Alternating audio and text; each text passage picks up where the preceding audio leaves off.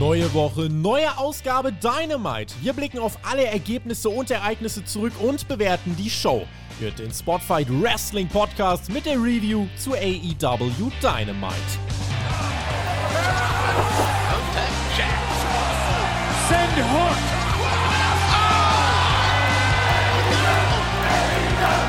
Nach dem Anniversary geht es für AEW in die internationalen Gefilde. Wir waren vor gut 7000 Fans in Kanada am Start. Kann er da eine Review machen? Haben sich einige gefragt. Ja, kann er eine Review machen? Fünf Wochen ist Pay-Per-View und wir sind wieder in Vollbesetzung für euch am Start. Ihr hört und seht den Spotfight Wrestling Podcast. Mein Name ist Tobias Enke und bei mir wieder zurück, genesen. Er hat es geschafft, er hat sich aufgerafft und er sitzt wieder hier wie eine Eins, meine bessere Podcast-Hälfte, der einzig wahre, unverwechselbare Ex-Profi, Producer und die Deathmatch-Legende Thumbtack Jack aka Alexander Bedranowski. Es ist mir eine Ehre, dich wieder hier begrüßen zu dürfen. Welcome back! Alright, Brother Friends und Sister Friends, da bin ich wieder nach meiner Covid-Erkrankung. Ich bin noch nicht so zu 100% genesen. Ich kämpfe noch mit Reizhusten, deswegen verzeiht es mir, falls ich hier oder da in der Review mal husten sollte. Aber ja, Covid, das war meine Belohnung für den Sieg im Sommerquiz. ja. ich, würde, ich wurde gekürt zum König Betranowski, ja. Und als Strafe hat sich Covid nach zweieinhalb Jahren dann doch getraut, sich zum ersten Mal mit mir anzulegen. Hm, kurz zum Corona-König geworden. Das äh, wünscht man keinem. Mhm. Also, äh, nee, ja. also selbst mit drei Impfungen, das ist kein Spaß. Also, obwohl der Krankheitsverlauf glimpflich ist, ich wünsche es keinem. Es ist no joke. Wir waren in Kanada, TJ, und wir haben äh, gerade noch äh, mit dem Mac ein tolles Gespräch gehabt. Äh, nächsten Wochen. Ihr könnt euch freuen auf Pro Talk, auf Raw vs. Nitro. Das wird richtig wild. Wir sind in Kanada. Ergo, ich muss euch natürlich introducen mit. Kanada. So, Ladies and Gentlemen, erheben Sie sich. Ja, ja.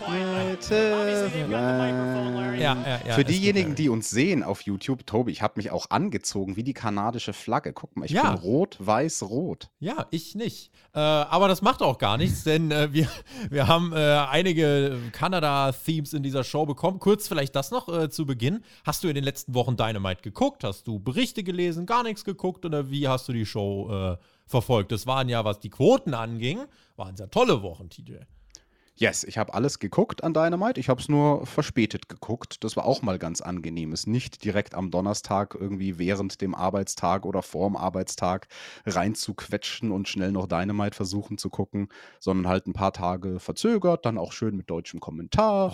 Oh. Warner TV, liebe Grüße gehen raus. Das habe ich sehr genossen. Rampage habe ich auch geguckt dieses Wochenende. Da habe ich sogar eine Review gemacht mhm. mit unserer neuen Podcast-Stimme, mit dem Flo. Das können alle auf Patreon hören. Mit dem habe ich gesprochen Wochen über Rampage und Battle of the Bells. Also ich bin im Bilde, was passiert ist bei Dynamite und äh, wir sind zum ersten Mal in Kanada. Wo du gerade das Wort reinquetschen gesagt hast, ich bin äh, am 1.11. nicht in Kanada, aber in Dortmund und zwar bei WWE Live und der Marcel ohne Beine wird auch da sein. Der braucht ja natürlich jemanden zum Anschieben. Ergo, äh, wenn ihr da Bock habt, folgt uns mal in den äh, kommenden Podcast, hört SmackDown, äh, die Review, schaut unsere Streams, äh, schaut unsere Reviews. Dort gibt es demnächst weitere Infos, denn wir sind da vor Ort mit ein paar Leuten aus dem Team in Dortmund. Main Event Imperium gegen Bloodline. Also wer da Bock drauf hat, äh, der darf das natürlich natürlich gern schreiben. Und wenn ihr übrigens auch mal Bock auf eine Dynamite-Show in Deutschland oder in England habt, dann schreibt das auch mal in die Kommentare. Der Tony liest das nämlich und ich finde, es wird Zeit. Wir waren aber nicht in Europa, sondern in Kanada. Da debütieren wir, also heißt das auch, dass bei AEW jemand debütiert. Denn wir gehen direkt rein mit dem neuesten Mitglied des äh, Broadcast-Teams und das ist Renee Parkett. Sie ist neuer Teil von AEW. Sie begrüßt direkt zu Beginn der Show Christian Cage, der natürlich hier als Kanadier äh, erstmal Heimspiel hat, aber die Crowd sofort gegen sich aufbringt. Er garantiert einen Sieg des Luchasaurus gegen den Jungle Boy, zieht äh, in seiner eigenen Stadt Heat, indem er das Hockey-Team beleidigt und es geht dann eben direkt rein mit dem Luchasaurus. Dachte mir kurz ganz schön ruhig, aber dann kam der Jungle Boy und da dachte ich mir ganz schön laut. Waren die Leute drin, TJ? Es war Kanada-Stimmung und mit Renee Parkett haben wir eine sympathische Neuverpflichtung die hat einen guten Job gemacht während der Show. Definitiv. Also das ist eine gute Frau. Ich hätte mir ja gewünscht, dass man sie sogar noch häufiger gezeigt hätte bei dieser Ausgabe von Dynamite. Die weiß schon, was sie da tut am Mikrofon und jetzt ist sie auch endlich freigestellt und darf anderswo arbeiten als bei ihrem vorherigen Arbeitgeber. Sie ist ja auch die Frau von Moxley und mhm. die Mutter seines Kindes. Also ich glaube, da freuen die beiden sich auch, dass sie jetzt einen Lockerroom teilen dürfen und wieder beim selben Arbeitgeber gemeinsam sind. Was eine Familie. Ich werde John Moxley heute noch gebührend abfeiern, keine Sorge. Aber die wollten sechs Wochen Urlaub machen. Was machen sie stattdessen? Jetzt arbeiten sie in der Zeit einfach beide onscreen. Also was für, was für fucking Helden in dieser Familie. Verschluck dich nicht, TJ, das wollen wir nicht. Aber es sind äh, Macher. Jetzt habe ich den TJ zum Husten gebracht. Nein, ich wollte doch nur sagen, es sind Macher. Ich, ich versuche nicht mehr so lustig zu sein, TJ. Alles gut. Bring mich nicht zum Lachen, naja. das ist nicht gut. Ja, aber also zu dem Opener, den wir dann bekommen haben, nachdem Christian da ein bisschen stunk gemacht hat am Mikrofon. Ähm, ich habe das auch so wahrgenommen. Also als Jack Perry rauskam, da war eine Reaktion da vom Publikum.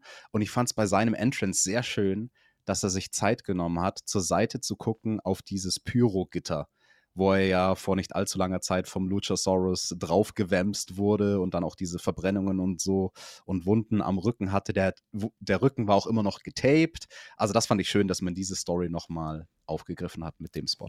Stimmung war da und äh, die beiden worken äh, ein Match, wie man es erwarten konnte, haben natürlich auch eine lange Vergangenheit miteinander, ergo die Chemie, das hat man schon gemerkt, hat da gestimmt. Es gab eine lange Heat-Phase für den Luchasaurus, bis dann auch ein Tisch zum Vorschein kam. Crowd war drin, Christian übrigens am Kommentatorenpult hat auch einen guten Job gemacht. Heat-Phase von Luchasaurus dauerte und dauerte und dauerte. Wir mussten ja auf unsere 12, 13 Minuten kommen. Das Comeback vom Jungle Boy war dann aber worth it, denn das ging richtig gut mhm. ab. Die haben da toll mit, äh, ja, die haben da toll wirklich äh, gearbeitet mit verschiedensten Elementen. Da kam auch ein Dive, der vom Luchasaurus abgefangen wird. Sie landen dann auf dem Apron und es gibt einen Sunset Flip übers Top Rope vom Jungle Boy durch den Tisch. Eine richtig, richtig geile Aktion, äh, die auch bei der Crowd absolut äh, gezogen hat.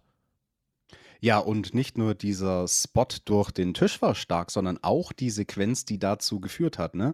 Also das Comeback vom Jungle Boy war durchaus cool, weil der Luchasaurus landet erst mit seiner einen Schulter im Pfosten, fliegt dann aus dem Ring raus. Es gibt den Suicide Dive, der wird aber abgefangen in den Chokeslam. Der wird gekontert in Hurricane Rana und der Luchasaurus knallt in den anderen Ringpfosten mit der Schulter. Also zweimal mit, mit der Schulter in den Ringpfosten mhm. geknallt. Mhm. Und das war dann langsam das Setup für den Table Spot. Der war, wie du gesagt hast, eine sehr schöne Sunset Flip Powerbomb, also aus dem Lauf herausgesprungen von Jack Perry. Und ja, also der Tisch, der stand sehr weit weg vom Apron und ich dachte mir, puh, zum Glück, weil wir hatten das ja zuletzt ein paar Mal bei AEW, dass die Tische zu nahe standen. Äh, Puck und Trent, liebe Grüße gehen raus an die Battle of the Bells Review. Und obwohl der Tisch in diesem Match so weit weg stand, wäre der Luchasaurus trotzdem fast drüber geflogen. Ja. Also er ist dann richtig nochmal abgesprungen vom Apron. Der hat sich nicht nur so runterplumpsen lassen, sondern so, juhu, mhm. es geht nach hinten, Powerbomb, mhm. aua. Langer Lachs, der Typ. Ja, und dann, äh, Christian ist dann aufgestanden, ist äh, in Richtung Ring gegangen, hat gesagt, ah, das kann doch gar nicht sein, eigentlich ist das doch eine DQ.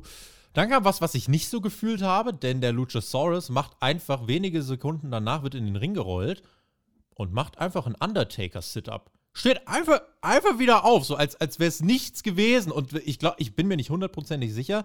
Ich weiß nicht, ob die Crowd dann gechantet hat, Thank you, Taker, oder was es war, aber irgendwas haben sie dann gechantet. Und ich fand's, in, in, jedem Fall hat das Match ab dem Moment so ein bisschen Momentum für mich verloren, weil ich mir dachte, okay, dass der Tablespot jetzt so wenig bedeutet, weil die Heat-Phase gegen den Jungle Boy geht dann einfach weiter. Es gibt noch ein paar Kickouts und die Story war, der Luchasaurus kennt den Jungle Boy. Ja, das war die Story von dem Match und ich finde es ja interessant, dass du diesen Spot nicht so gemocht hast. Klar, ich verstehe die Argumentation dahinter. Es war ein bisschen eine Art No-Selling von dem Table-Spot. Ich fand es aber geil als Kind der 90er. Also genau diese Undertaker-Flair, dieser Undertaker-Flair oder wie auch bei Kane, so richtig die Kane-Vibes, er setzt sich auf als Monster, ähm, spielt die Rolle des Luchasaurus-Monsters dadurch auch jetzt ein bisschen anders, ähm, ein bisschen unverwundbarer sozusagen. Ich mag ja so überzogenen Scheiß. Ich, ich komme aus so einer Comic-Zeit, mir hat's gefallen. Dann soll der so einen richtig überzogenen Comic-Entrance kriegen mit Dunkel und, und Feuerspeien und so weiter. Dann geh all in dann, dann ist das okay. Aber so kam es aus dem Nix tatsächlich. So war äh, so war er auf einmal da. Ja, und dann geht es halt weiter. Es gibt einen ekligen Hurricane Runner und einen Killswitch vom Jungle Boy. Eins, zwei, Kickout. Die Crowd war geschockt, die dachten schon zehnmal, das Match sei vorbei, aber nein, Kanada lernte hier, wie ein AEW-Match läuft. Es gab den Snare-Trap, aber Luchasaurus kommt in die Seile. Christian half ganz kleines bisschen mit und dann gibt es einen Super Chokeslam vom Top Rope und einen Reverse Fireman's Carry. Und nach 14 Minuten, und das hätte ich ja nicht geglaubt, heißt unser Sieger TJ Luchasaurus. Wir beschweren uns immer, dass es bei Dynamite nicht so viel Überraschung gibt. Hier war ich überrascht, hätte ich nicht gedacht. Ich war auch sehr überrascht. Also ich habe gedacht, dieses Match wird man nutzen, schön prominent platziert zu Beginn von der Show, um Jack Perry overgehen zu lassen. Aber Pustekuchen, der Luchasaurus mit einem interessanten Manöver, das war ein Cutthroat Driver, ja. den er da am Schluss gemacht hat. Und ähm, weiß ich jetzt nicht, ob ich das besser bei ihm finde als Finish, als zum Beispiel sowas Klassischeres wie einen, wie einen Chokeslam einfach. Aber ja, ähm, passt schon.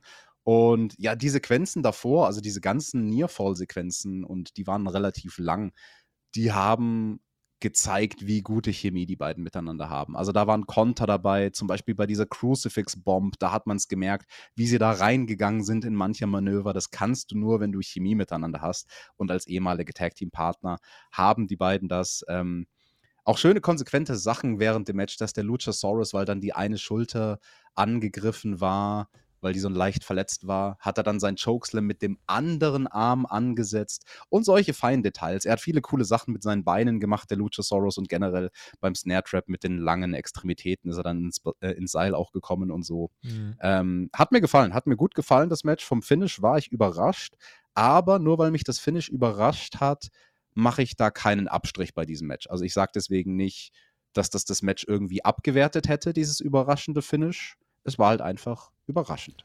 Weiß gar nicht, vielleicht dachte man noch irgendwie, dass Cage und Luchasaurus so sehr von der Crowd gefeiert werden in ihrer Heimat, dass der Jungle Boy nicht so over ist, aber Jungle Boy war over. Match war auch toll. Ich fand es ja. halt nur krass im Nachhinein, wie egal dieser Tablespot war. Ich hätte ihn vielleicht mehr ans Ende gepackt und mehr ins Finish eingebunden, weil dafür war es zu gut und äh, so war im Endeffekt irgendwie gar nichts wert, weil die haben alles aus sich rausgecatcht, aber sonst war es gut. Ähm, und ja, beim Jungle Boy das Ding ist natürlich, Christian Cage ist immer noch verletzt und er wird noch Monate verletzt sein. Man wird diese Story demnach weiterziehen. Das ist sehr tough. Ich bin sehr gespannt, ob man das schafft, ob man nicht besser gefahren wäre, hätte man dem Jungle Boy jetzt ein Übergangsprogramm gegeben gegen jemanden und dann das Ding wieder aufgegriffen mit dem Luchasaurus und Christian Cage. Jetzt, ja, mal gucken. Der Jungle Boy wird overgehen im Endeffekt. Also der wird diesen großen Payoff kriegen. Bis dahin muss er halt jetzt erstmal ganz schön viel äh, Dreck fressen. So schaut's aus. René Paquette wurde direkt in den AEW-Sumpf geworfen und interviewte Ethan Page und Stokely Hathaway und Jose, the Assistant.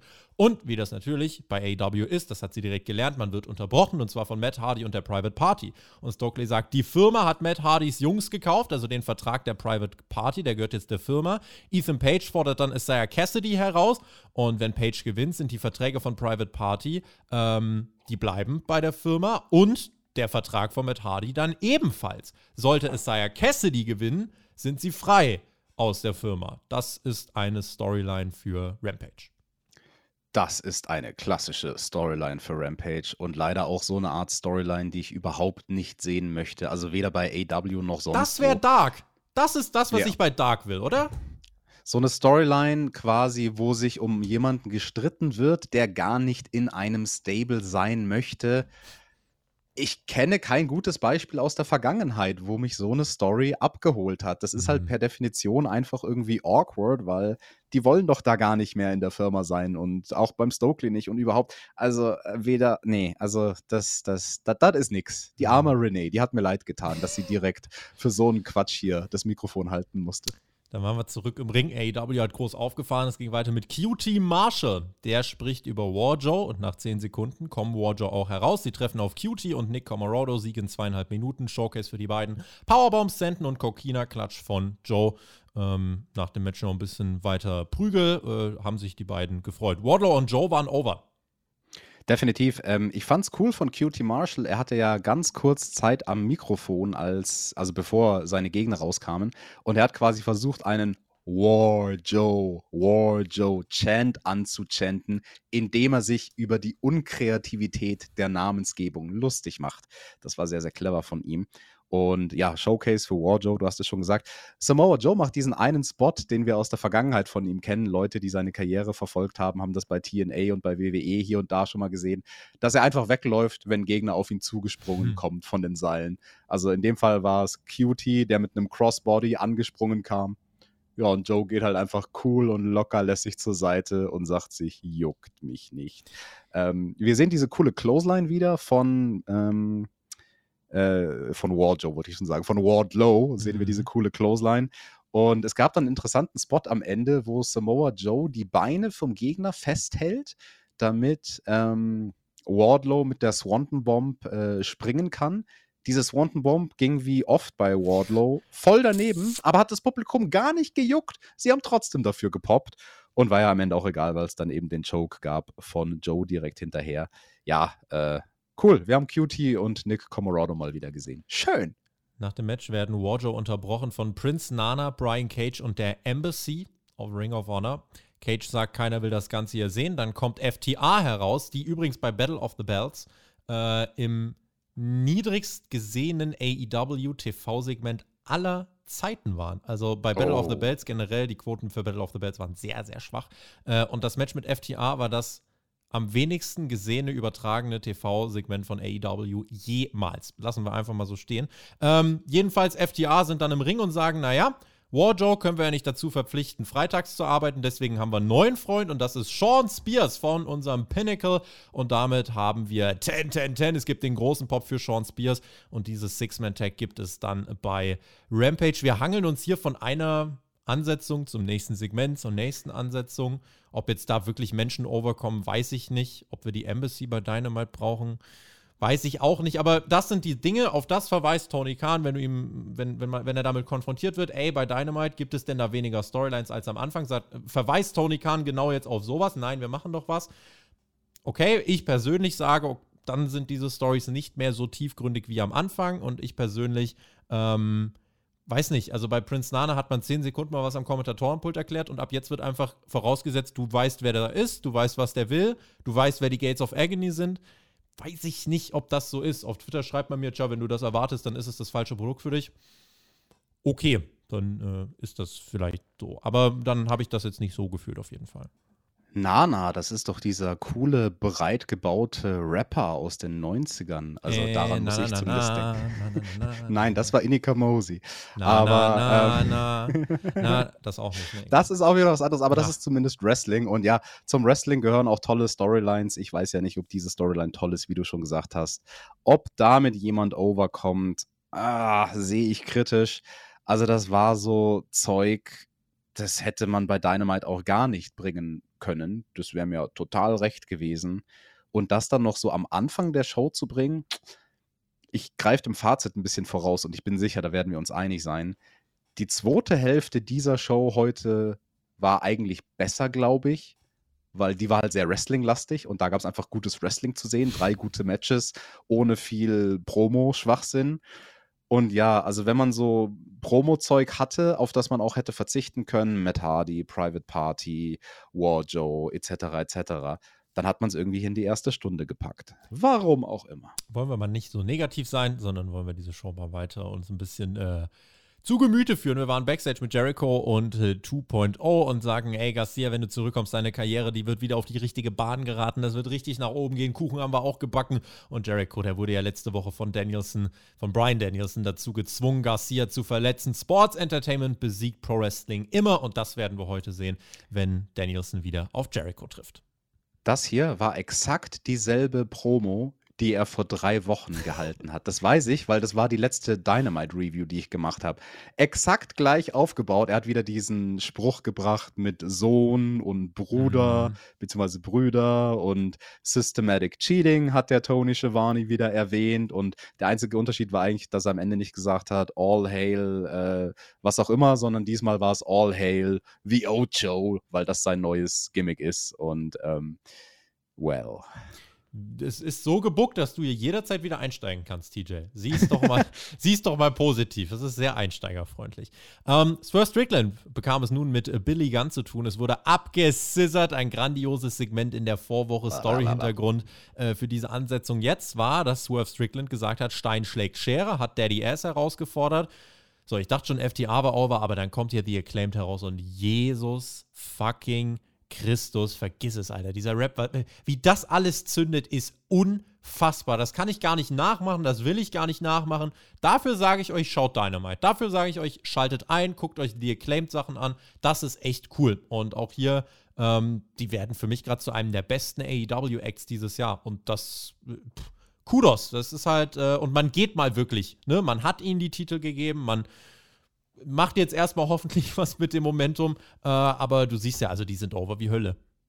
Definitiv. Also wer sich fragt bei dem Rap diese Woche, wer war denn der Mensch, der in der Punchline am Schluss erwähnt wurde, dieser Austin Matthews, ich habe gegoogelt, ist ein Eishockeyspieler aus mhm. Toronto. Also das hatte quasi damit eine Bewandtnis und hat deswegen hier in Toronto bei dem Publikum auch sehr gut funktioniert. Und ja, wie ihr claimt, Junge, die sind over. Das Match war dann erstmal übertüncht von Oh Sesame Daddy, Swerve mit der Heat-Phase Through Picture in Picture. Äh, Match war jetzt gar nicht irgendwie so krass, 9 Minuten Basic Stuff. Billy Gunn, aber trotzdem, was der mit 58 macht, dürf, muss eigentlich illegal sein. Oh, der ähm, wollte sich nackig machen die ganze Zeit. Auch das, äh, auch das sollte illegal sein. Jedenfalls war äh, die Story des Matches, dass sein Knie kaputt war. Fame Esther soll kommen, wird aber abgewehrt äh, von Strickland. Der ist jünger, agiler und fährt das Ding heim, dachte ich, äh, mit seinem Stomp vom Top Rope. 1, 2, Kickout, nur damit. War übrigens ein toller Nearfall, weil der Swerve dieses Sesame, diese Geste geklaut hat. Ja. Also die hatte Billy Gunn davor gemacht, der Fame S hat dann nicht geklappt und dann Swerve eben mit seinem Move vom Top Rope und er macht vorher die Geste. Und dadurch, dass er die Geste geklaut hat, dachtest du wirklich, oh, der staubt jetzt mhm. den Sieg ab. Aber nix da, Pustekuchen, Kickout. Nee, nee, Kickout, um ein paar Sekunden später einen dreckigen Einroller zu holen, mit in die Seite oh. greifen. Wo ich mir denke, okay, musste Daddy Ass, so cool das ist. Und das Geile in diesem Match war ja, die haben between the moves viel gemacht. Die haben viel mit der Crowd interagiert, oh ja. viele Gesten, das war wirklich gut. Ey, warum, warum muss Billy Gunn aus dem Finisher von Swerve Strickland auskicken, nur um danach unfair eingerollt zu werden? Ich weiß, Tony Khan möchte jeden protecten, jeden gut darstellen. Wir dürfen einen 58-Jährigen gegen den ehemaligen Tag Team Champ auch clean verlieren lassen, TJ. Finde ich.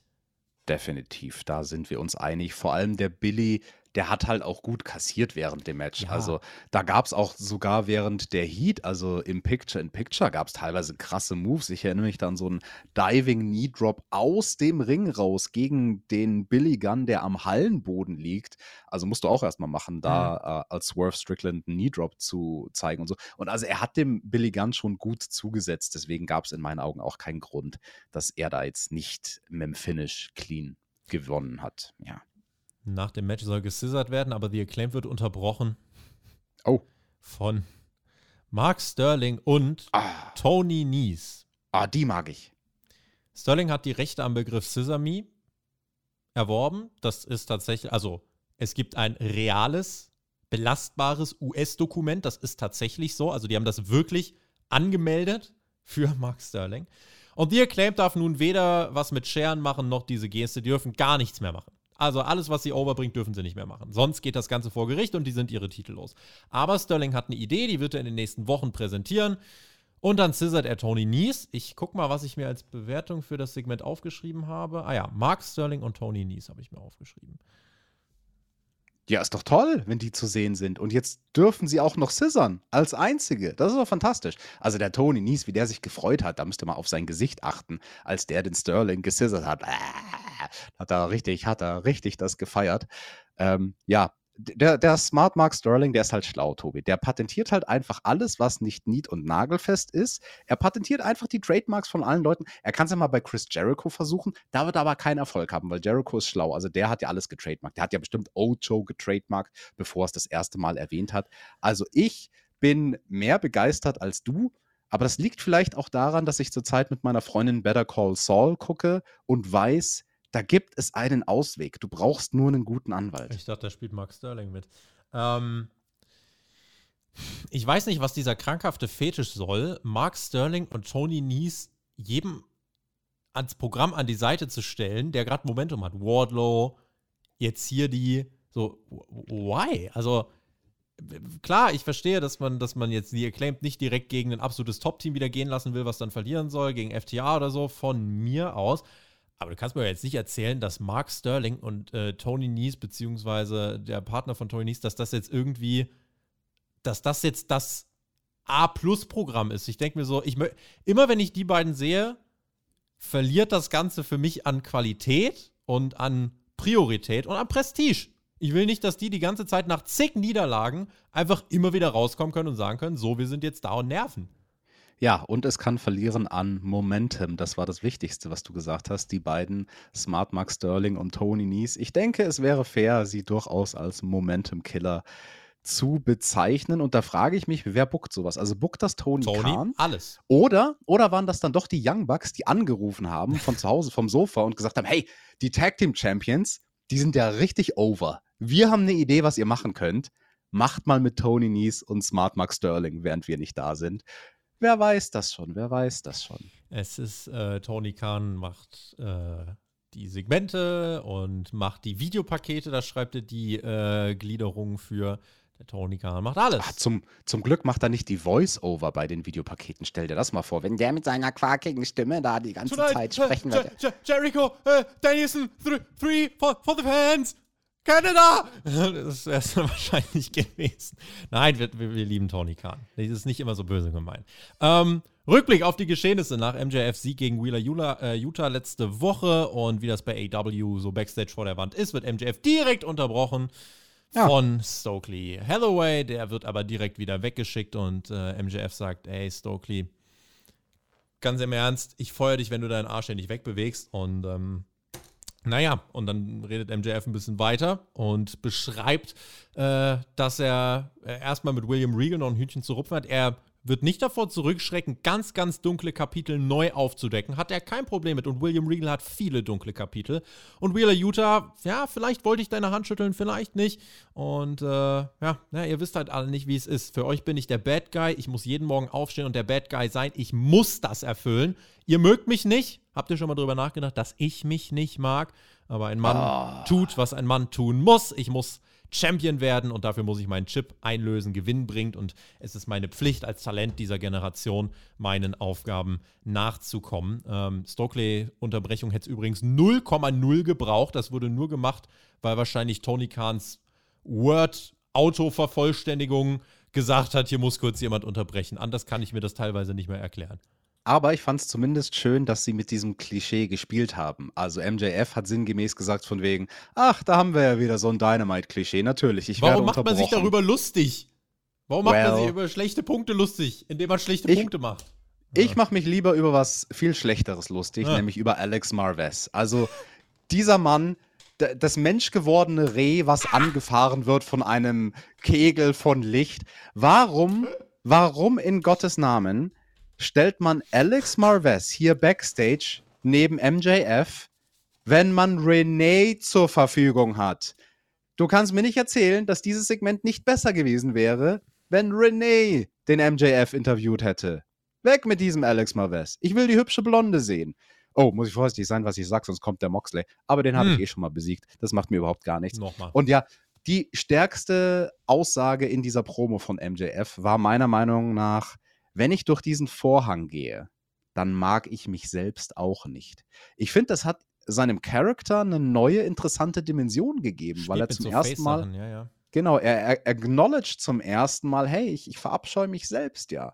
Fand ich interessant, diese Facette. Macht er nur, um äh, irgendwann mal anzudeuten, William Regal, ich umarme dich und haut ihm doch in die Eier. Der, der, ah. der, der, MJF ist der Bad Guy. Der einzige, letzte, allerechte Bad Guy des Pro Wrestlings.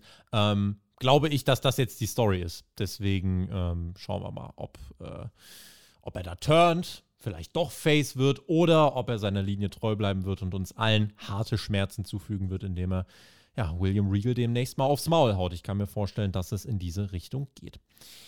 Ich mag's hart. John Moxley, dessen jetzt Der mag's auch hart. Arbeit, war am, John Moxley war am Start. Kommende Woche bei Tuesday Night Dynamite. Äh, übrigens im direkten Duell gegen NXT, wo es ein paar Main-Roster-Auftritte geben wird, wahrscheinlich. Ähm, nächste AW-Review, also Mittwochabend. Da gibt es Moxley gegen Hangman und da geht es um den World Title. Und von Moxley sollten wir jetzt hören. Der freute sich, zurück in Toronto zu sein, spricht darüber, was es bedeutet, Champion zu sein und äh, spricht auch über den Hangman. Und der kommt dann heraus zu gemischten Reaktionen. Nächste mhm. Woche das große World Title Match. Eine der größten Ansetzungen, die AEW bringen kann. Und Page stand ja im Turnier um den vakanten Titel, ist da rausgeflogen, um jetzt hier seine nächste Titelchance zu kriegen.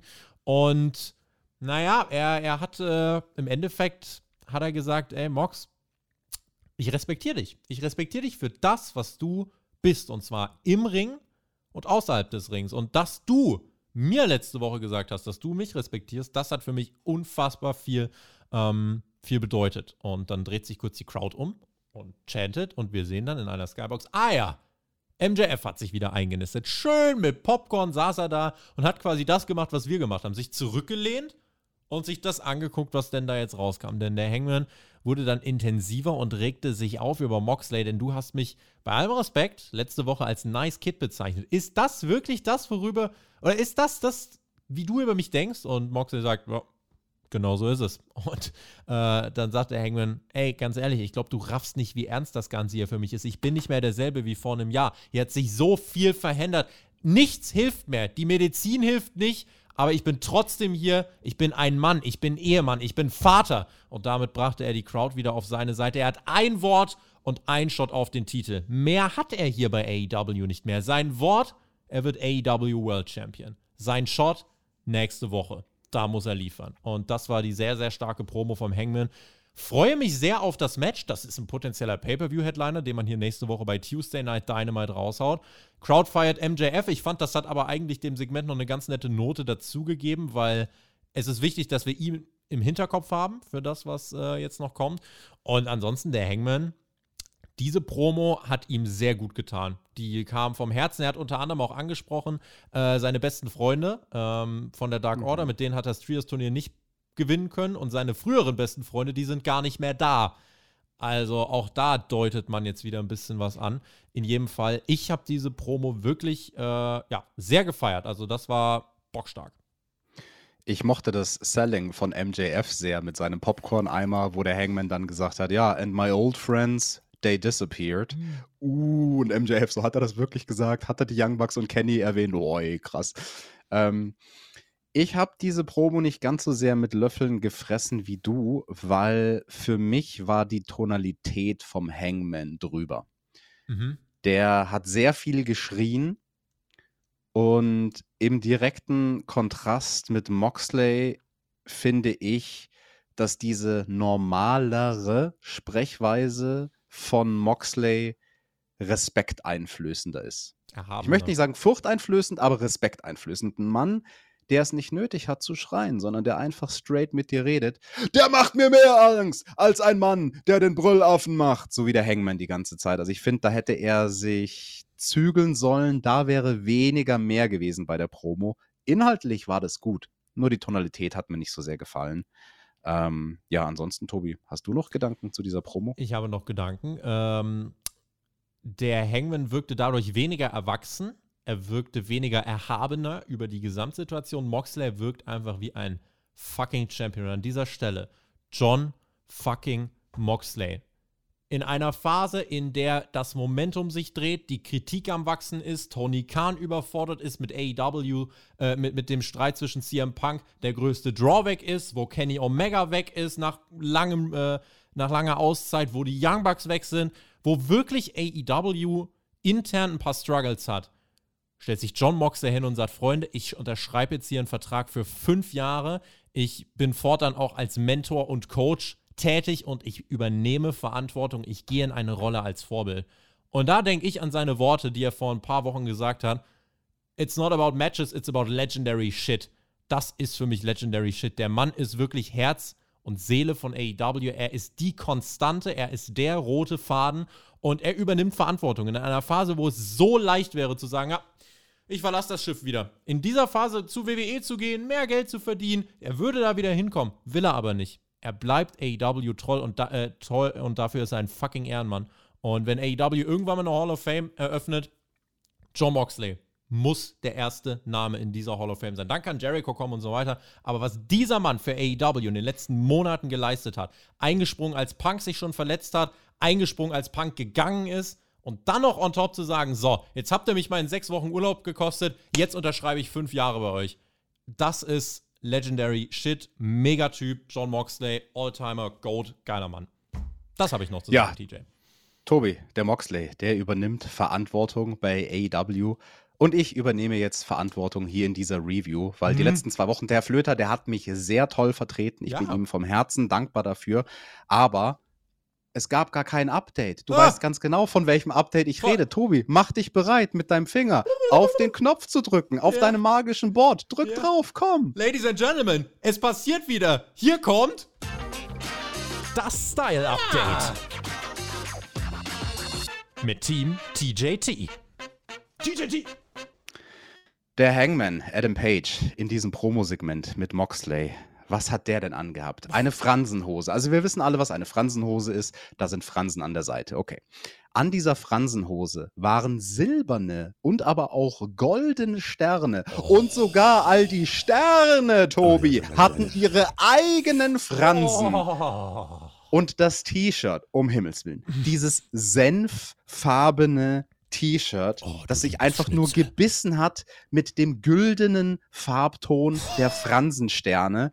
Das ging überhaupt nicht. Dafür gibt es Punktabzug uh. für, das, für das Outfit vom Hangman Adam Page. An dieser Stelle von mir leider nur ein, ein Viertel Sterne mit Fransen. Das Style Update. Mit Team TJT. TJT! You had one job, Hangman, aber du hast reingeschissen. Wir bekommen ein tolles Videopaket. Chris Jericho gegen Brian Danielson 3. Es geht um die Ring of Honor World Championship. Es war nicht der Main Event, TJ. Man hat aber schon toll promoted die ganze Woche auf Social Media. Da gab es coole Grafiken und so weiter und so fort. Und hier auch eben dieses Videopaket. Und Chris Jericho, der Held von Kanada, kommt raus. Alle wollten Judas mitsingen. Aber die Musik switcht zum Lionheart. Chris Jericho kommt heraus und also, uh, es kommt mal kurz dickes Pyro. Die haben dann einfach Judas selber gesungen während des Matches. Aber kannst du mir erklären, Warum musste das jetzt The Lionheart sein? Warum hat man sich diesen Pop weggenommen? Ja, also weil der Lionheart, Chris Jericho, das ist ja ein Techniker und ein Handwerker. Der steht für pures Wrestling und wir sind ja hier quasi bei Ring of Honor. Es ist die Ring of Honor World Championship. Er ist ein Ehrenmann, ein Handwerker, der das Wrestling-Handwerk von der Pike aufgelernt hat in allen möglichen Ländern. Nicht nur in seiner Heimat in Kanada, auch in Mexiko, in Japan, in Deutschland, in den USA. Überall hat Lionheart Chris Jericho Wrestling gelernt. Und deswegen bin ich mir sicher, Tobi, dass wir hier ein sauberes Finish sehen werden in diesem Match. Zu Beginn sahen wir aber erstmal direkt eine Striking-Sequenz und sogar recht stiffe Headbutts von Brian Danielson. Das fand ich sehr, sehr cool. Also sie fangen nicht an mit irgendwie Chain-Wrestling und erstmal so ein bisschen langsam abtasten und tralala, sondern zack, die gehen direkt zu den schnellen Aktionen, starten mit Tempo. Es gibt direkt einen Dive von Danielson aus dem Ring raus und nach dem temporeichen Start, da nehmen sie dann zum ersten Mal das Tempo raus. Gerade jetzt, wo Chris Jericho in dieser Storyline steht, wo er jetzt wirklich Danny Garcia auch davon überzeugen muss, dass Pro Wrestling überhaupt nicht das Wahre ist und Sports Entertainment wirklich the way to go ist, geht er in diesem ja. Match aufs Lionheart. Äh, Habe ich, hab ich nicht ganz verstanden. Vielleicht wollte man nicht, dass er gefeiert ist, weil er immer noch der Heel ist. Who knows? In jedem Fall, die Crowd, äh, die singt dann einfach Judas alleine, sie chattet, oh, Joe. Ocho. Und die großen Moves, die fielen dann auch langsam. Danielson sucht nach dem Ansatz zum LeBellock 2.0, war auch mit am Ring. Walls of Jericho, sie kam und sie wurde zelebriert in Kanada. Kanada die Walls ansetzen, kann er machen. Und Danielson kontert, zeigt selbst die Walls of Jericho. Crowd ist da außer sich gewesen. Danielson, der genießt es. This is awesome chance. Das Match war awesome. Lion Salt verpasst mehrere Knee-Strikes dann von Danielson mit er der Codebreaker zum Nearfall. Kurz darauf ein Judas-Effekt, der aber knapp ins Leere geht. Stattdessen wird der Ref in die Seile gewippt. Und ah. nach diesem Bump waren wir im Sports Entertainment Land und Jericho will die Ehre des Gürtels beschmutzen. Er will den Ring of Honor Title einsetzen, unfair, um sich hier den Sieg zu holen. Doch wer kommt, verspätet, heraus? Danny Garcia macht sich auf zum Ring und lenkt Chris Jericho ab und das sorgt dafür, dass Danielson sein Nie durchbringen kann. Als dieser Danielson dann aufsteht und zum Pin gehen will, nimmt Danny Garcia den Ring of Honor Title und zimmert ihm, seinem Idol, über die Zwölf. Danny Garcia turnt gegen seinen Held Brian Danielson. Und der Referee kommt zurück in den Ring. Chris Jericho, ganz weise, tritt er noch alle verbleibenden Materialien, die nichts mit diesem Match zu tun haben sollten, aus dem Ring. Eins, zwei, drei. Das nächste Mal, wo ich mir dachte, ach krass, hat man doch das, äh, das geschafft, hier noch einen Swerve reinzubringen. Denn das Match endet dann mit dem Sieg für Lionheart Chris Jericho, nachdem Danny Garcia wieder zur Sports Entertainment Seite geturnt ist. Knapp 15 Minuten gegen das Ganze. Ja, was ist denn jetzt mit der Story? Also, es ist ein Storyline-Finish für die Story, dass die Sports Entertainer oben stehen wollen. Es war ein Sports Entertainment Finish für die Sports Entertainment Storyline. Da finde ich, also habe ich überhaupt nichts dran auszusetzen. Die Frage ist jetzt, Danny Garcia, ist das jetzt obsolet, was in den letzten Wochen passiert ist, oder glaubst du, der große Payoff, na doch, der wird schon noch kommen? Das ist eine sehr, sehr gute Frage, was man mit Danny Garcia erreichen möchte. Also ich habe auch nicht blöd geguckt. Er ist jetzt wieder böse, zumindest für den Moment. Mal gucken, ob es da einen Double- und Triple-Turn geben wird, wie zum Beispiel beim Luchasaurus, hinher, hinher. Ähm, oder ob er jetzt wirklich erstmal wieder bei der JAS mit am Start ist. Äh, war interessant. Also ich glaube, da sind auch unsere Zuhörer und Zuhörerinnen gefragt. An der Stelle seid fleißig in den Kommentaren. Sagt uns, was glaubt ihr? Hat AEW jetzt an dieser Stelle vor mit dieser Storyline? Ich bin mir nämlich nicht so ganz sicher. Vielleicht, keine Ahnung, im Nachhinein sind wir dann schlauer und sagen, boah, super gebuckt. Und weißt du noch damals, als wir überrascht waren, dass der Daniel Garcia dann doch wieder Heal war? Wir wussten ja erst gar nicht, was das sollte. Und dann hatte AEW aber die ganze Zeit einen Plan. Ähm, bin gespannt. Ich kann es nicht einordnen. Ich, ich bin mir noch sehr, sehr unsicher, ob mir das gefällt oder nicht. Ich kann dir aber sagen, das Match, also wenn wir jetzt mal das Sports Entertainment Finish weglassen, das hat mir sehr, sehr gut gefallen. Also das war wirklich mhm. richtig schön. Da waren tolle Aktionen dabei was weiß ich, Sachen wie ein Avalanche, Butterfly Suplex, also wirklich vom Top Rope. Das war eine krasse Aktion. Eine schöne Sequenz von Brian, wo er dreimal einen Flying Knee zeigt gegen den stehenden Gegner. Und beim dritten Mal kontert Jericho das in den Codebreaker. Und viele tolle Sachen waren da dabei. Danielson hat sogar einmal die Pose von Jushin Thunder Liger gemacht. Also der wird irgendwie in letzter Zeit immer erwähnt. Ich weiß nicht, was da los ist. äh, Jushin Thunder Liger to AW confirmed. Und ähm, ja, gutes Match, kurioses Finish. Wie lange geht denn das noch hier mit da Ring of Honor und JAS? Ja, also ich glaube, es geht schon noch ein gutes Stück. Also wir haben Pure Champion Danny Garcia, wir haben Ring of Honor World Champion Chris Jericho. Jericho will sich jetzt durch die verbleibenden Ring of Honor World Champions durchboxen. Da hat er noch den einen oder anderen. Ähm, also es ist weiter meine Lieblingsstoryline bei AEW, aber das war ein Curveball. Also hier weiß ich jetzt dann nicht so hundertprozentig, wie man dann weitermacht. Bin ich gespannt auf das Follow-up nächste Woche. Wir haben am Ende äh, den Blackpool Combat Club, der rauskommt und sagt, ah, scheiße, Danny Garcia, wir wollten dich aufnehmen und das ist dein Dank. Ah, da ist schon was drin, aber ne, gerade der Blackpool Combat Club, die tanzen auf vielen Hochzeiten. Moxley mit Hangman, dann äh, William Regal mit MJF und dann Claudio und Wheeler Utah jetzt hier irgendwie mit äh, 2.0, Garcia und Jericho. Also es sind sehr viele Ebenen. Äh, man muss es verknüpfen. Es ist schon eine Story, wo du ein bisschen mitdenken musst. Also es ist jetzt nicht komplett unanspruchslos, aber das ist ja auch nicht erstmal schlecht. Bin da gespannt auf die Entwicklung in der nächsten Woche. Ich fand das Match gut und den Curveball unerwartet. Ja, damit gehen wir backstage, weil da haben wir wieder die Renee gehabt. Mit Nyla Rose. Und wurde sie unterbrochen? Natürlich wurde sie unterbrochen. Renee interviewt backstage die Vicious Vixens mit Vicky Guerrero äh, und Nyla Rose und Marina Shafir. Und Nyla ist selbsternannter TBS-Champion. Und äh, das Interview wird unterbrochen von NRJ, der Heel, unterbricht die Heels und will den Fake-Gurt von Nyla Rose nicht anerkennen, sondern gewinnen. Und Freitag soll es ein Match von, äh, von, von Nyla Rose und NRJ geben. Heel versus Heel. Habe hab ich nicht, aber es ist halt klar, also ist halt ein AEW Backstage-Segment, 30 Sekunden, was dir ein Match bei Rampage aufbauen soll ja, also hier würde es mich gar nicht, wenn das einfach nur angesetzt werden würde, ob da ein Segment stattfindet oder nicht, juckt mich halt nicht. Da könnte man fast argumentieren, ob das in dem Fall nicht sogar besser wäre, ohne diesem Segment, wenn man es einfach nur ansetzen würde. Das ist auch was also, für Dark übrigens. NRJ, die ist ja aber auch nicht dumm, ne? Nur weil sie blond ist, ist sie nicht dumm. Sie erkennt das nicht an, dass Nyla Rose jetzt hier TBS-Championess ist, nur weil sie den Gürtel geklaut hat von Jade Cargill. Ähm, will dann aber trotzdem darum antreten. Naja, schwamm drüber. Die größere Logiklücke Wo ist Jade Cargill? Warum kommt Jade Cargill nicht einfach und boxt Nyla Rose um und sagt, ey, du hast meinen Gürtel weggenommen? Gib her. Wo, wo ist Cargill? Wusch Cargill, Junge, Wusch Cargill. Wo ist Cargill? Ich mag die. Die hat Bei- immer bunte Haare, Junge. Bei den nächsten Frauen war sie auf jeden Fall nicht dabei, denn Jamie Hader und Britt Baker sind am Start. Die sind over und sie treffen auf Tony Storm und Hikaru Shida. Das Match sollten wir ja vor einigen Wochen bereits bekommen, aber Shida, die wurde vorher im K-Fape verletzt. Die reale Antwort, man hat das Ganze so gebuckt, dass es genau in den Zeitraum fiel, wo Shida Verpflichtungen in Japan hatte. Naja, schwamm drüber. Shida Ja, war. die, die Shida, die hatte auch ganz viele Gürtel dabei aus Japan. Alle das wäre jetzt Independent-Gürtel mein hatte sie. nächster Punkt gewesen.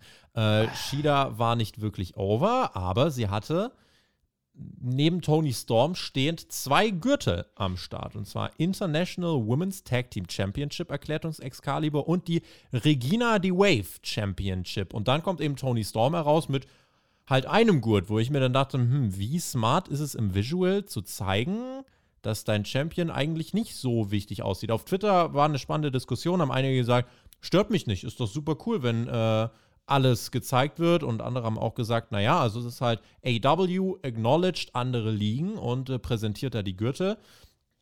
Alright, das Problem ist, glaube ich, einfach, dass es für mich ähm, ja so wirkte, als äh, dass Tony Storm mit dem Interims-Title einfach nicht die Wertigkeit dann hat von Hikaru Shida, Ja. die einfach mit zwei Gürteln rauskommt. Und ich weiß nicht, ob das das Visual ist, was du äh, verkaufen willst. Und ich habe nochmal nachgezählt. Allein in dieser Show, ne? Allein in dieser Show waren in Segmenten und Matches zwölf Championships am Start. Zwölf Boah. in zwei Stunden TV bei sechs Matches. Doppelt so viele Titel wie Matches. Bei einer Show. Äh, Macht daraus, was ihr wollt. Ich bin gespannt auf, auf eure Kommentare, Einschätzung. Ich persönlich, mich stört das. Ja, mich stört das. Und äh, es Ja. gibt andere, die stört das nicht. DJ, dich äh, macht das auch nicht so an. Definitiv nicht. Also mich stört das auch. Ich finde das sehr dumm, das so zu inszenieren. Also es ist das eine, wenn man es machen würde für irgendein Match von Hikaru Shida. Aber weil es halt im Tag-Team ist, mit der AW Interim Championess, mit Tony Storm, wie du schon sagst. Tony Storm sieht einfach dann irgendwie komisch aus neben Hikaru Shida. Die hat mehr Gürtel als ich. Obwohl das irgendwelche Firlefanz-Gürtel sind. Also irgendwo muss man halt auch eine Linie ziehen und sagen, ja, man kann das Wrestling überall acknowledgen, was die Leute außerhalb vom AW-Kosmos machen, aber deswegen muss man doch nicht irgendwelche kleinen Indie-Damentitel aus Japan ins Programm bringen. Also sorry, bei aller Liebe nicht. Hier wurden nur Gürtel gezeigt, um Gürtel zu zeigen. Also auch am Kommentar, man acknowledged nur ganz kurz, Excalibur rattert drunter, es ist der Titel A und es ist der Titel B, bla bla bla. Keiner hat jemals davon gehört, also die meisten Leute nicht, die Mainstream-Wrestling nur gucken. Ähm, und nee, das hat mir gar nicht gefallen. Und dazu kommt ja auch noch, ähm, das geht Hand in Hand mit dem Matchverlauf. Also dieses Match, das nehme ich vorweg, war dafür gedacht, Hikaru Shida stark aussehen zu lassen. Deswegen auch dieser Entrance, wo man sie wahrscheinlich darum gebeten hat, diese zwei Gürtel mitzunehmen. Und das ging so weit, dass Tony Storm, AW Interim Women's Champion, die Heat frisst. Und Hikaru Shida muss dann die große Retterin sein, die am Ende den Hot Tag macht und aufräumt. Das wünsche ich mir auch nicht, dass ein Champion so dargestellt wird. Tony Storm als Champion soll bitte so dargestellt werden, dass sie diejenige ist, die am Ende eingetaggt wird und aufräumt. Sie muss das House of Fire sein, nicht Hikaru Shida. Aber es ergibt einen Grund, warum AW das so gemacht Und hat. das habe ich beim Match, das habe ich im Match, als es den Pillen gab, weil es war die letzten Male immer so. Ich wusste sofort, als Ja. dieses Match, also es waren acht Minuten, ey, das war super cool. Also ich fand das Match echt nicht verkehrt. Gerade Jamie Hater und Britt Baker, die waren over und das will die Crowd sehen. Wie beginnt das Match mit Wechselgesängen Jamie Hater, DMD? Das will die Crowd sehen.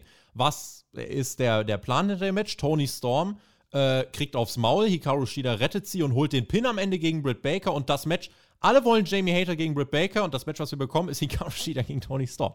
Kann man, ja, weiß nicht. Also, ich, ich, ich hänge mich immer noch so ein bisschen dran auf. Ich weiß halt nicht, ähm, ja, ich finde es ja auch gut, dass AEW andere Ligen acknowledged. Das Problem ist, glaube ich, und, und das, dieser, dieser Verdacht erhärtet sich bei mir so ein bisschen. Tony Khan wäre ein perfekter Booker, wenn es wirklich darum ging, eine Independent Promotion zu booken, die alle vier, fünf Wochen eine Show hat, weil da willst du die größten Leute, da soll jeder mit dem Gürtel rauskommen. Das soll groß wirken. Dann soll es so wirken, als würdest du richtig krasse Leute booken. Aber in einer wöchentlichen TV-Show, die 52 Wochen lang läuft und die 52 Wochen lang möglichst viel Interesse generieren soll, weiß ich zum Beispiel nicht, wie sinnvoll es ist, zum Beispiel zu zeigen, dass jeder Dritte bei uns ein Champion ist. Wenn ich dann nämlich Championship-Matches zum Beispiel ansetze, hm, wirken die zum Beispiel automatisch weniger relevant. Also ich finde, das ist, wenn man das versucht einzuordnen, das ist eine subjektive Einordnung von mir, für mich ordne ich so ein, je mehr Titel es gibt, umso schwieriger ist es, die Special wirken zu lassen. Und gerade so, wie man es jetzt hier bookt, hm, weiß ich nicht, habe ich ein bisschen Bauchschmerzen. Ich hoffe, mit Jamie Hater und Britt Baker passiert Richtung Full Gear was. Fünf Wochen hat man dann noch ungefähr. Das ist das, was alle sehen wollen. Und bei Hikaru Shida und Tony Storm, hm, ja, wird sicher auch nett, aber ist eigentlich gar nicht die Story, die mich jetzt so, äh, ja, catcht. Definitiv. Das ist ein Überbrückungsmatch. Es ist nicht das heiße Match. Das heiße Match hast du angesprochen, wären eben die beiden anderen Damen gewesen, Britt Baker und Jamie Hater. Und ja, Hikaru Shida, ähm, mich begeistert sie nicht. Jetzt, wenn man sie gegen Tony Storm stellt, ist halt einfach eine Herausfordererin. Und ähm, ich stimme zu allem, was du gesagt hast zu dem Thema mit den Titeln etc. Also auch ganz im Allgemeinen, jetzt nicht nur bei Hikaru Shida, sondern allgemein. Ähm, in ihrem speziellen Fall muss ich dann aber auch nochmal die Inkonsequenz kritisieren. Diese Titel hatte sie ja sonst nicht dabei. Wenn Regina die Wave einmal. Also einmal, aber es hat sie auch bei Dark schon verteidigt, ja. Äh, es ist dann doch irgendwie ein bisschen inkonsequent. Also es ist halt so, hey, wenn wir jetzt einen in der einen Woche pushen wollen, weil der dann ein Titelmatch kriegt oder weil die dann ein Titelmatch kriegt, dann hol mal bitte alle Titel raus, die du noch irgendwie in deinem Reisekoffer hast. Und ähm, das, das fand ich random, das gefällt mir gar nicht. Und dafür gibt es einen Daumen nach unten. Aber vielleicht gibt es ja einen Daumen nach oben für den Rest der Show. Gucken wir doch mal, wie es weiterging. Wir haben die Ankündigung bekommen bei AW Rampage. John Moxley und Claudio Castagnoli gegen Butcher und Blade. Und der Vollständigkeit halber die anderen Matches. Ethan Page gegen Isaiah Cassidy, Nyla Rose gegen NRJ und FTR und Sean Spears gegen die Gates of Agony. Kommende Woche bei Dynamite Mox gegen Adam Page. Eine MJF-Promo wird es geben. Tony Storm gegen Hikaru Shida und Renee Paquette wird ein Sit-Down-Interview mit Wheeler Utah und Brian Danielson führen. Cool Story. Boah, Tobi, also diese Rampage-Ausgabe, die ist ja stacked. Da haben wir ja so ein gar ein Match mit unserem World Champion Moxley bei Rampage zusammen mit Claudio gegen Butcher und Blade. Darüber sollten wir reden auf Patreon. Du und ich, Tobi, in der Rampage Review. Team TJT? TJT, ja, ich habe dich vermisst. Deswegen rede ich mit dir selbst über diese Show. Könnte aber, nehmt es euch nicht übel, wenn das eine kürzere Review wird, aber eine, die ihr trotzdem nicht verpassen solltet, denn äh, je kürzer die Review, umso unterhaltsamer könnte es auch werden. Vielleicht äh, haben wir das ein oder andere Schmackerl trotzdem dabei. Patreon.com slash Spotfight Podcast. Und damit Zeit, Ladies and Gentlemen. Well, it looked like there's been enough talk. It's time for the main event. Warum hat Mark Henry noch keinen Gürtel? Warum kann der nicht sich einen Gürtel um sein Mikrofon machen, wenn er da? Also, das fände ich, der hätte mal eine Auszeichnung verdient. Ja. Jede Woche konstant am Start. Weil der ist so unglaublich breit gebaut. Also, ah. da brauchst du ja eine Extension um den Gürtel, um seine Hüften Oder zu kriegen. Oder du bindest zwei Championships zusammen und machst einen Doppelgürtel.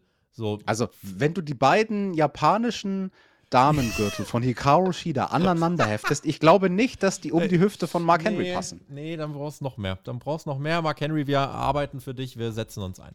Der Main Event war Puck gegen Orange Cassidy, All Atlantic Championship und da konnte man direkt ahnen, oh, wenn das Main Event ist, krass, weil so auf dem Papier weiß ich nicht, wie viele jetzt sagen, oh, das ist die, das ist die große Main-Event-Ansetzung für, äh, für unser Kanada-Debüt. Kann er da mal einen raushauen, Tony? Naja, gucken wir mal. Ähm, wir bekommen die Ansetzung. Eine Storyline gibt es ja schon im Hintergrund. Die haben eine lange Geschichte. Wir erinnern uns, die hatten mal ihr Match bei Revolution 2020 war das, glaube ich. Und seitdem immer mal wieder aneinander geraten. Stables mal immer wieder aneinander geraten. Das der Storyline-Hintergrund. Puck macht sich aber über Cassidy lustig, kennt ihn mittlerweile, mimt ihn kurz und sieht ja total lustig aus, wenn er, wenn er. Puck hat einen Körper, der nicht dazu designt ist, lustige Dinge zu machen. Und das sieht komisch aus. Und das sieht einfach sehr komisch aus. Deswegen fand ich das lustig. Und um seinem Hass Ausdruck zu verleihen, TJ, gegenüber Cassidy, gibt es mal eben spontan Tombstone Piledriver eingesprungen auf der Stage, begleitet von You Sick Puck. Chance. Ah, aua, aua, aua, das gibt Kopfschmerzen für den armen Orange Cassidy. Und der Pack, der ist ja nicht doof. Der nimmt sich den Ringrichter Bryce Ramsburg und sagt: So, wir zwei gehen jetzt in den Ring, du zählst den an weil mir ist es egal, ob ich meinen Titel verteidige durch Auszählen oder auf eine andere Art und Weise loszähle. Und dann gibt es einen wirklich sehr, sehr schönen Spot. Also ich fand ihn schön. Es war ein bisschen Comedy, aber es hat zu Orange Cassidy gepasst. Also wie er den Weg von dieser sehr langen Rampe runter schafft, zurück in den Ring, um kurz vor 10 dann doch es in den Ring zu schaffen, war sehr, sehr cool, weil er sich halt erstmal die Rampe seitlich runterrollt, also ähnlich wie er es Mhm. bei seinem Entrance macht, wenn er unter dem Ringseil reinrollt. Und dann kollabiert er aber ein paar Mal und schafft es dann halt doch noch in den Ring zu kommen. Ähm, das fand ich ziemlich cool, war ein schöner Spot.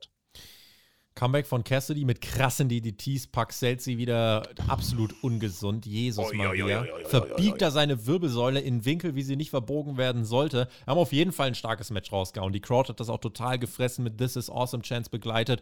Pack dann, äh, ja, hat sich gedacht, Freunde, ich mache noch den Van Gogh. Dann blutet nämlich auf einmal sein Ohr. Und hinten Hoppla. raus dann wieder super viele Nearfalls. Dann will Pack zum Ringglockenhammer greifen. Und der große X-Faktor im Main Event von AEW Dynamite heißt Danhausen und kriegt herausragende Reaktion von der Crowd, verhindert, dass Puck den Hammer nehmen kann, damit Puck in, äh, unter dem Ring schaut und trotzdem einen neuen Hammer dann in den Ring trägt. Cassidy, Aber stopp, stopp, stopp, stopp, Tobi, das Wichtigste hast du ja gar nicht erwähnt. Danhausen kommt und verhindert, dass Pack den ersten originalen Ringglocken-Leuterhammer nimmt und dann verflucht er ja den Pack.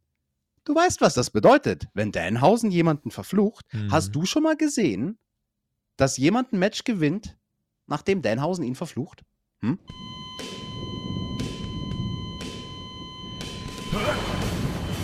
Ah ja, stimmt. Da war was. Der war immun gegen den Fluch. Puck bringt den Ringglockenhammer trotzdem in den Ring, ähm, aber schafft es nicht, den einzusetzen, denn dem Referee fällt das Ganze auf und auf einmal hat Cassidy den in der Hand, gibt den aber brav dann natürlich zurück. Stattdessen Cassidy mit einem Orange Punch, mit einem zweiten Orange Punch und dann eins, zwei, drei. Wir haben einen neuen AEW All Atlantic Champion. Im Main Event wird er hier gekürt in Kanada. Kanada den Titel gewinnen.